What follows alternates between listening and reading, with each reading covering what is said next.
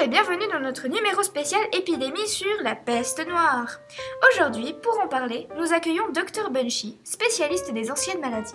Bonjour Dr Bunchy. Bonjour. Alors, dites-nous, qu'est-ce que c'est exactement la peste noire?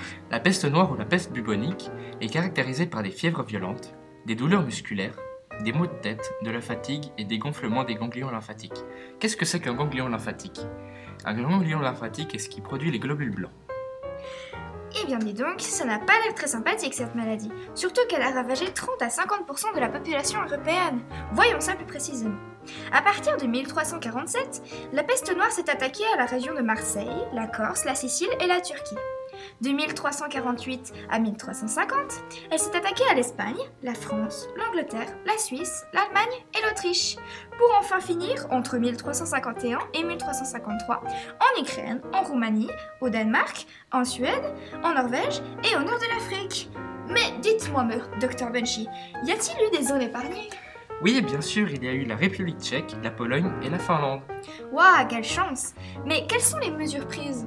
Les mesures prises étaient Il met des feux dans les chaumières des malades, il faisait bouillir l'eau avant de la boire, il faisait retirer la viande avant de la manger, il prenait des bains, il n'avait plus de rapports sexuels, il prenait des vomitifs et des laxatifs, il faisait des cortèges pour éloigner des démons aussi. Quelle mesure farfelue Heureusement qu'aujourd'hui, ce n'est plus pareil. Nous avons des vaccins, mais ils ne sont pas offerts au grand public, car ils nécessitent trop de rappels et ont trop d'effets secondaires. Ils sont donnés seulement aux militaires allant dans des zones à risque. Ils sont donnés aussi à des personnes travaillant avec des animaux qui risquent d'être contaminés.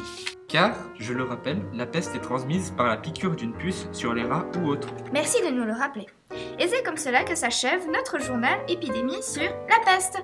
Merci au docteur Bunchy de sa participation. Merci à vous. Et merci à vous, chers auditeurs, d'avoir été si attentifs. Au revoir. Au revoir. Thank you.